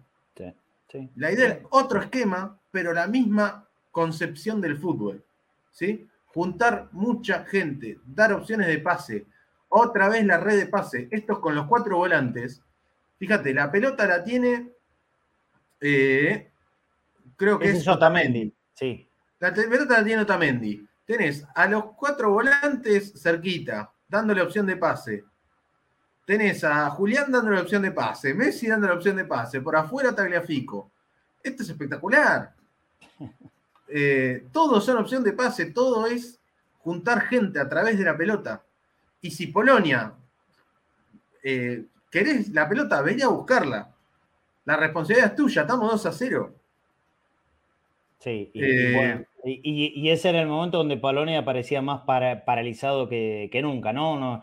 No se movía, no quería arriesgar, pa- parecía que los polacos pensaban que si iban a presionar un poquitito la mitad de la cancha, Argentina inmediatamente le iba a meter el tercero. Bueno, no estuvo muy lejos, ¿eh? No estuvo muy No, lejos. no para estuvo nada. lejos. No estuvo lejos. Y tenemos, bueno, acá, eh, acá está el segundo gol.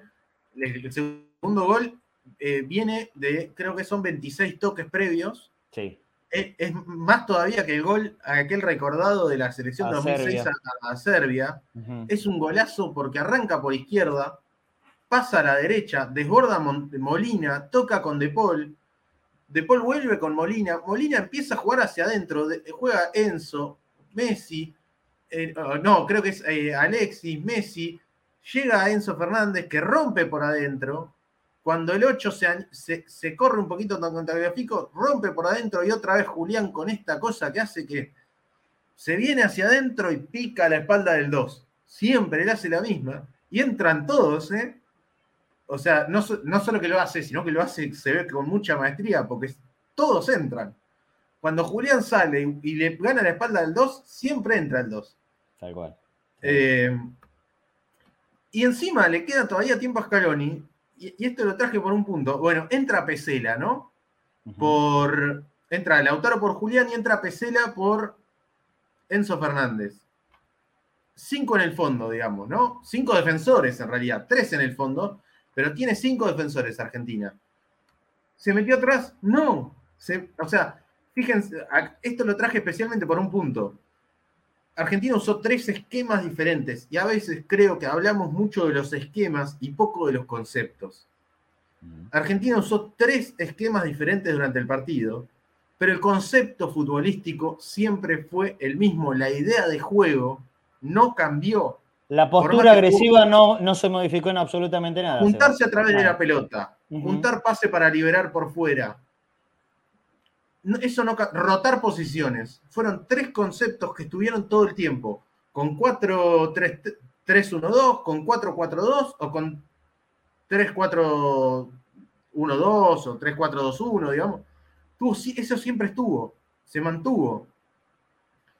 Eh, vemos que esto, acá estaba con Alexis y encima después tiene tiempo para entrar a Tiago Almada por Alexis y casi que arma un 4, digamos, arma este rom, digamos, fíjense que este se mantiene con Almada, arma un cuadrado en el medio entre De Paul, Paredes, Messi y Tiago Almada para tener la pelota todo el día.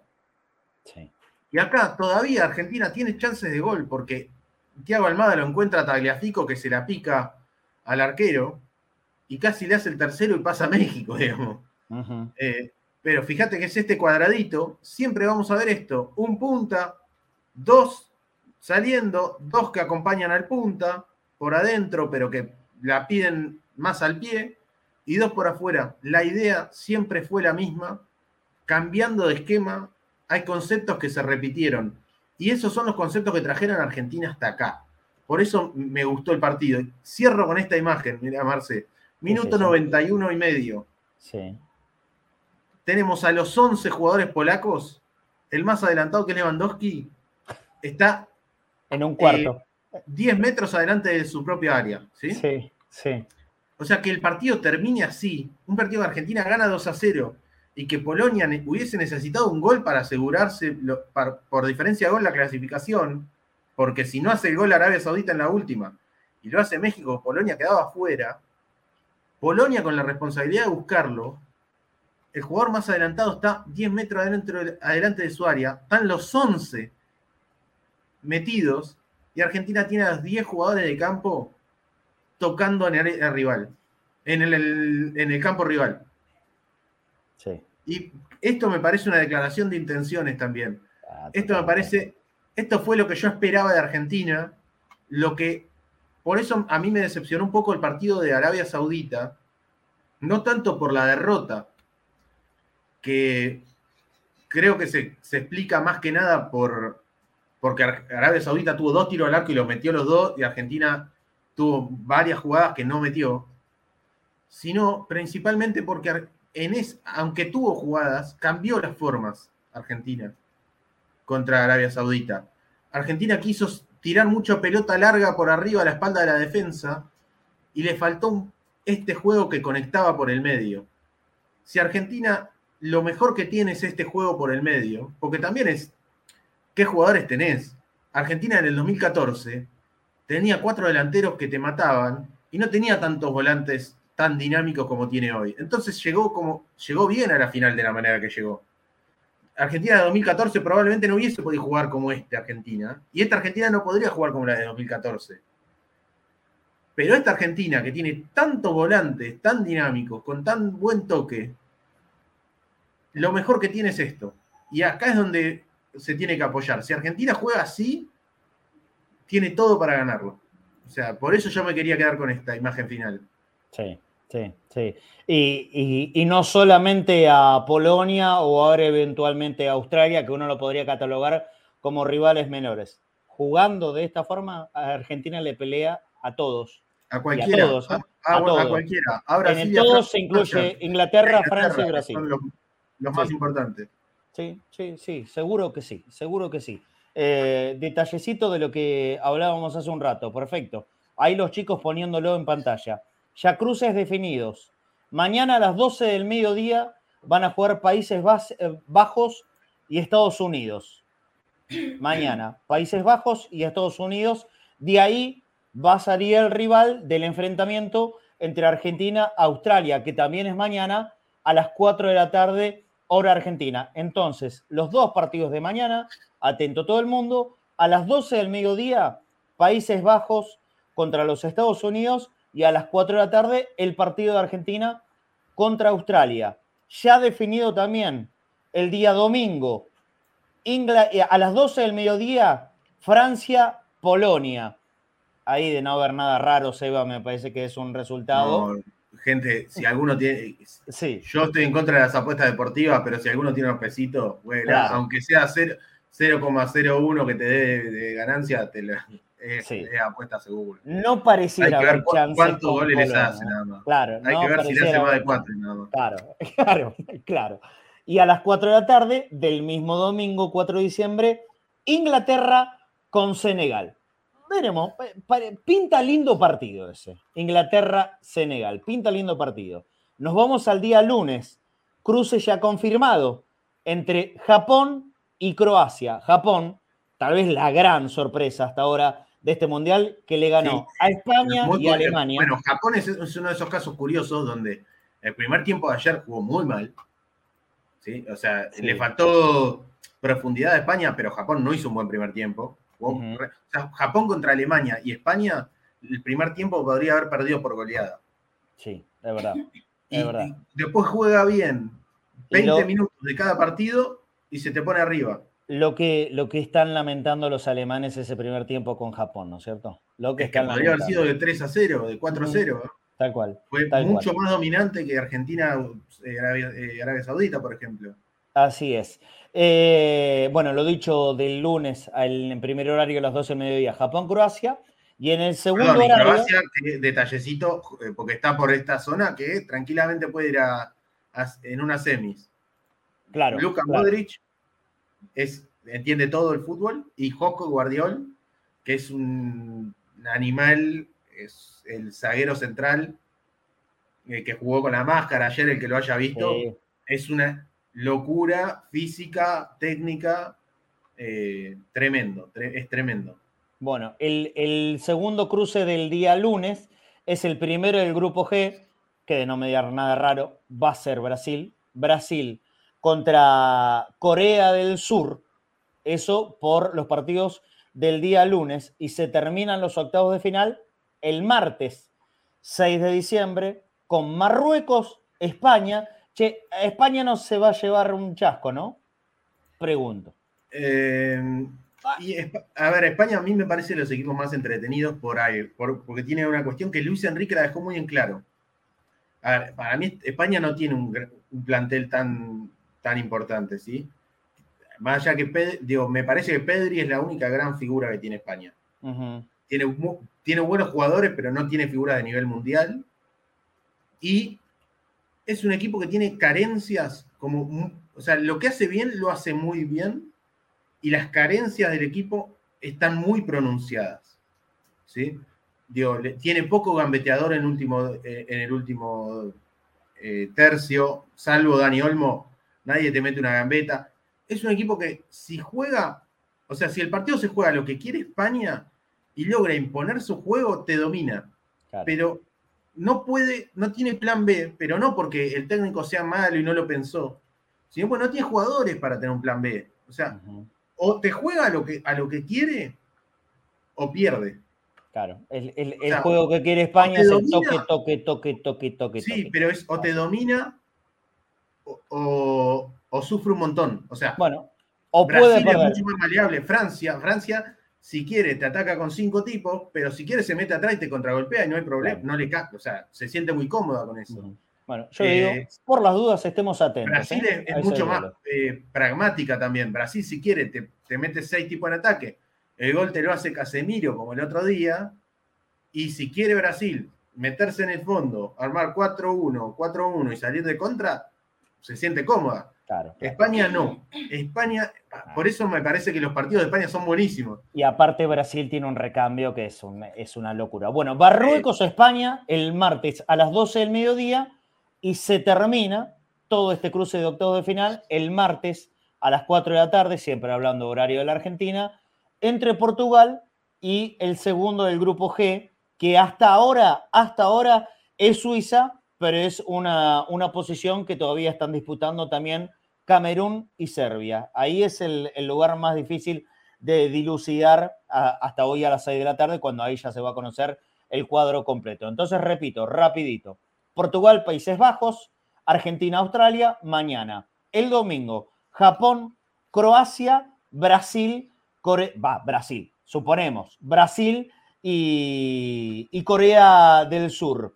Eh, pasamos al domingo, Inglaterra, Senegal, Francia, Polonia, lunes, Japón, Croacia, más, eh, no, esto, esto es, este es del lunes, perdón, entonces me, confundí. Brasil con Corea del Sur sería el lunes, si es que lo juega Brasil. Eh, lo- los del domingo, lo dicho, Francia, Polonia, Inglaterra, Senegal. El martes, el lunes, ya dije, Japón y Croacia. Martes, Marruecos, España. Y Polonia con un rival a asignar que podría ser o Suiza, o Camerún, o Serbia. Listo, ahí terminamos con, con el cruce de octavos. Está La lindo. verdad. Sí, es un mundialazo, ¿eh? sí, está lindo. Es un Realmente mundial sí. espectacular. sí, sí, Hace sí, rato que no veíamos un mundial tan bueno. Rusia fue bastante flojito para mí. A mí Eh, me había gustado mucho el de Brasil. 2014 fue lindo, Sí, 2006, fu- eh, 2010 fue lindo, 2006 fue emotivo en algunas cosas, no tuvo tan buen juego en algún punto, pero de los mejores mundiales, yo tengo, de- digamos, yo con, con cierta conciencia, el 98 para acá.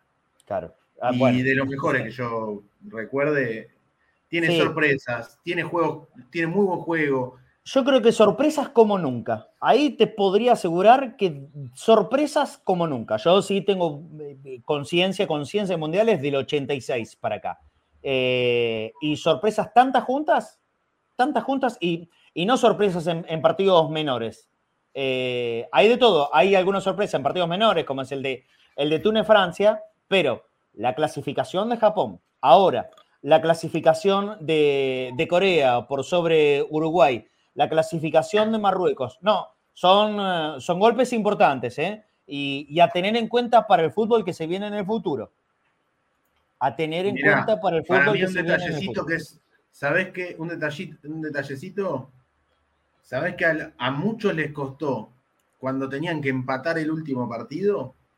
Los que llegaron al último partido con cierta ventaja, qué sé yo, les costó, les costó Sí. mucho. Es un, es un mundial que se juega mucho de acá, en la cabeza está siendo muy bravo la presión de cierta responsabilidad de, de ser los candidatos. Y, Cual- y cuando un que equipo queda. tuvo que ser candidato, Sí, a casi todo le pesó. Argentina mismo le pesó con Arabia Saudita. ni Hasta hablar. ahora el único que yo vi que disfruta todos los partidos es Brasil. No quiere decir que Sí. sea más Y candidato. hasta, y hasta que regula, te diría. Bra- Brasil lo regula. Claro, el- en el momento el- que tiene ganas, mete la patita en el no acelerador y, y lo resuelve. A Sí. Brasil y a Francia no se les vio todavía esa El sufrir. de decir, El sufrir. Y, y a mí Eh, otra sensación fuerte que me deja, que me deja este mundial de los eliminados fuertes es Bélgica se acordó muy tarde. Cuando la tocó en los últimos minutos le llegó por todos lados. Se acordó muy tarde, quedó afuera. Alemania, bueno, Alemania paga un primer tiempo insólito donde no le pudo sacar la diferencia a Japón y ayer eh, terminó sufriendo. En, en un momento estaba 2 a 2 con Costa Rica. sí, No es la normalidad para, es para muy- Alemania. mucha juventud también. Es un- Claro, pero no deja de ser Alemania. Eh, no sé si acordó tarde. Eh, Ay, le salió muy mal ese partido con. Japón. eh, Lo termina. A ver ahí. Creo ¿Estoy? sí. Estoy listo. Alemania no, no sé si se acordó tarde, pero lo termina pagando muy caro ese primer tiempo con, con Japón. Y Uruguay sí, acá lo digo muy fuertemente. Se acordó tarde. Se acordó tarde de todo. Se acordó tarde que podía atacarlo y lastimarlo a Portugal. Cuando lo hizo ya no le quedó tiempo. Y hoy se termina quedando eliminado, ganándole a un buen rival, como es Gana. Le ganó 2 a 0. Le ganó aparentemente con, con superioridad, pero le faltó un gol. Y quedó Bueno, afuera con esto que decís, con Marce, Corea del Sur. ¿Sabes qué es? Es, la- es un mundial que en ningún momento premió la especulación.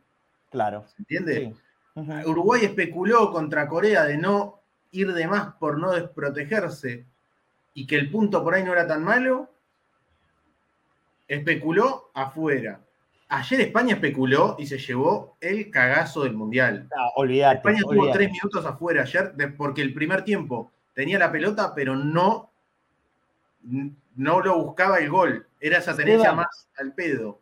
En esa jornada en la que Argentina pierde con Arabia, juega mucho en la cabeza de otras selecciones. Y me parece que Uruguay, que jugó después de la Argentina, eh, al, al otro día de Argentina con Arabia, entonces ese empate contra Corea dijo, bueno, no es tan mal resultado, hacemos un negocio, no perdimos. Bajo el no perdimos, hoy quedó afuera, lamentablemente para los uruguayos. Nos vamos, Eva, nos vamos, no tenemos que ir. Lindo, interesantísimo. Y te, ve, y te, vi conmovido tal vez como nunca, eh, con felicidad de hacer el, el análisis del partido de Argentina el otro día. Sí. Primero porque mm, eh, hay que volver, yo vol- volver a ver un partido de Messi. O sea, o sea, realmente queda poquito, queda muy poco de la carrera de Messi después de tantos años. Muy pocos le quedan un par de años. De elite, total. Eh, sí, termina el Mundial y lo vamos a ver compitiendo en Champions League eh, con el París, pero Messi es una anomalía, es algo totalmente anormal en el mundo y, y hay que es, es disfrutarlo un montón. Y cuando lo veo disfrutar a Messi en la cancha, porque la selección lo acompaña, cuando veo un ciclo que realmente está, digamos, apuesta por un juego que, que a mí me, me gusta, me identifica, que, que me parece que le hace muy bien a esta selección, que aprovecha las mejores características de sus jugadores, eh, que es súper respetuoso, además, me parece que hay un liderazgo recontra serio, respetuoso, de bajo perfil, eh, Nos comprometido, me parece que Sí. saca lo mejor de nosotros. Eh, Sí, sí, sí. No, no, no porque a veces somos un poquito arrogantes eh, y a veces somos muy arrogantes. y me parece que esta selección no está cayendo en esa. ¿sí? Está cayendo en, en mucho más en una cultura del, del laburo, del esfuerzo, del, del saber que, que tenemos eso, que tenemos el mejor del mundo, que tenemos con qué, pero que a ese con qué hay que acompañarlo con un montón de, de trabajo, de esfuerzo, de cabeza gacha, de equipo, súper colectivo. Seba, eh, colectivo. y como todo esto que marcas y que lo vemos todos, ¿no? Es muy bueno y porque el, el- el fútbol y los resultados generalmente pueden llegar a ser muy timados y una mala tarde, una mala noche, te devuelven para tu casa, no hay que olvidarse de este concepto que estamos diciendo ahora. No hay que olvidarse de este concepto no, que está ver, marcando Seba y que venimos diciendo lo nosotros lo que en yo todos sí- estos días. Lo que yo sí le quiero, le voy a exigir, digamos, si Argentina no llega a semifinales, obviamente hay que ver las formas y todo. Creo que Argentina tiene un camino donde puede llegar con cierta facilidad, o sea, no sé si facilidad, pero donde es más que, que los rivales que le quedaron Claro, a las. ¿sí? Claro, claro. Sin Hasta duda, Argentina es el mejor sí. equipo. Sí, Después, sí, sí, los partidos no siempre los gana el mejor equipo. No. Pero Argentina es mejor equipo que los que tiene. Después, yo creo que donde Argentina llegue, pos- ojalá, a una semifinal, probablemente con Brasil, ya ahí entramos a la zona donde, bueno, el que se levanta mejor un día, el que planifica mejor, hace las cosas mejor, te saca una pequeña di- diferencia y en un detalle, en una magia de, digamos, hay tantos jugadores ex- excepcionales que cualquiera puede inventar algo distinto. Lo hizo. Di María en el Maracaná. Pero después, digo, si, si Argentina perdiera con Brasil en una semifinal de, en una semifinal de este mundial, creo que no, no se podría reprochar nada. No, ¿Sí? no, por- pero va a doler demasiado. O en una final con Francia o Inglaterra, digo, Sí, los bueno, dolores están, pero ¿entendés lo que digo? Es sí, irse con la cabeza bien arriba. pero por supuesto. Argentina a semifinales tiene que llegar. Este El- equipo el- es- hay- está entre los cuatro mejores del mundo, sin duda. Yo Para mí confío, tiene en, que llegar a ese lugar. yo confío en que llegue y se puede llevar todo. Eh, Para pero para, ponernos, ¿cómo- para ponernos nerviosos hay tiempo todavía. ¿Cómo arrancaste? ¿Cómo arrancaste? ¿Con competir?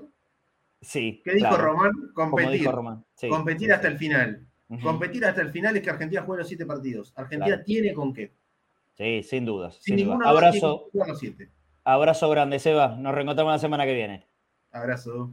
Muy bien, Seba Rosa, gran análisis otra vez de nuestro especialista. Hoy tuvimos a los dos, a Pancho y a Seba, y realmente es un placer hacer un programa donde se hable de fútbol. También tuvimos un poquitito de boca en, en el inicio, ustedes sabrán, no, no hay grandes novedades, pero lo tuvimos a Fafi y fundamentalmente te contamos esta presencia, aparición de Juan Román Riquelme anoche en el Quinquela, dando un pequeño mensaje para los hinchas de Boca. Hablamos mucho de la selección, nos vamos a ir en el cierre para, para solamente los bosteros.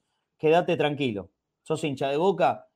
Riquelme lo dijo y yo sé que va a ocurrir de esa manera. El año que viene, el 2023, con todos los condicionamientos políticos que pueden llegar a ver, Boca, al igual que en este 2022, va a competir. Y cuando Boca compite, compite para ganar. Confiemos que sea así, confiemos que van a llegar buenos refuerzos, que se va a terminar armando el buen equipo o el equipo mejorado que la mayoría de nosotros pretendemos. Yo, yo siempre tengo esperanza, siempre trato de mirar el futuro con fe y, que se va a mejorar las cosas que, que es necesario hacerlo. Así lo miro para con Boca, así también, por supuesto, que lo miro y lo espero para con la selección argentina mañana, que a las 4 de la tarde, otra vez, con un país paralizado y todos enganchados en la televisión, estaremos esperando que juegue bien y que le gane a Australia para seguir soñando con eh, el, el más grande de los premios, ¿no? Que sería la Copa del Mundo. Nosotros nos reencontramos, si Dios quiere, el lunes para hablar de todo un poco y que sea con mucha alegría. Eso va a significar que mañana, sábado, la Argentina, la selección de Scaloni, la selección de Messi, la selección de todos se va a traer una victoria. Abrazo grande. El lunes vendemos todo lo que no pudimos vender hoy. Gracias a la gente por los saludos, gracias por apoyarnos, gracias por seguir confiando en nosotros. Antes de irme, como siempre, como todos los días, si les gusta esto que hacemos, todos los días, no hablando de la selección, sino hablando de Boca y nos pueden dejar su apoyo y ayuda, es boca.cadena.ceneice, el lugar en Mercado Pago, el alias en Mercado Pago, donde nos pueden dejar su colaboración y por supuesto haremos un sorteo en el próximo Entre Bosteros, que ahí un amigo estaba preguntando. Sí, yo sé que lo debo, pero también sepan comprenderme que son semanas en donde tengo mucho, mucho, mucho, mucho por hacer. Y lo estoy haciendo, de a poquito como puedo, pero lo estoy haciendo. Seguramente allá por el 16 de diciembre vamos a estar seguro, seguro que reuniéndonos entre bosteros y haremos todos los sorteos que tengamos que hacer, el grande, el del fin de año, más las gorritas de la selección argentina y la Copa del Mundo que tenemos prometida. Yo le pido a la gente que siga aportando, que siga colaborando. Por ahora no somos muchos, somos solamente nueve. La idea es, como siempre, llegar a 30, 35 para hacer sorteo de un montón de regalos que, compramos y que tenemos para que la gente también lo tenga como un incentivo. boca.cadena.ceneice en Mercado Pago, sino a través del código QR de PayPal. Ahí, este que te ponemos ahora en, la pantalla. Si nos pueden dar una ayudita, si nos pueden dar una mano, muchísimas gracias y, y los deditos para arriba. Y a seguir apoyando a todo el mundo. Gracias otra vez a todos los que me saludaron y mandaron buena onda por el cumpleaños. Agradecido eternamente a los que ocupan, aunque sea un minutito de su vida, para mandarme o un mensaje en privado o por las redes, o como hicieron muchos acá en, eh, el chat en vivo de YouTube, de Facebook, de las plataformas de Cadena Ceneice. Los abrazo y los espero el lunes. Ojalá que sea con mucha alegría. Buen fin de semana. Chao. La Copa del Mundo es la gran meta. Estás a tiempo, subí a la escaloneta de Paul Paredes, Dibu y la banda a Qatar no van de paseo. Porque al volante en la escaloneta va un taleo. Esta banda celeste y blanca traerá la copa. La escaloneta acelera y un gol en boca con estos pibes, calle potrero, bien de primera. Toda Argentina sueña con traer la tercera. Sigo alentando, cómo no hacerlo, Si desde el cielo también alienta el Diego, esta locura está por despegar por en primera. Nos vamos a cantar esta banda celeste y blanca traerá la copa. La escaloneta acelera y un gol en. Con estos pibes, calle potrero, bien de primera. Toda Argentina sueña con traer la tercera.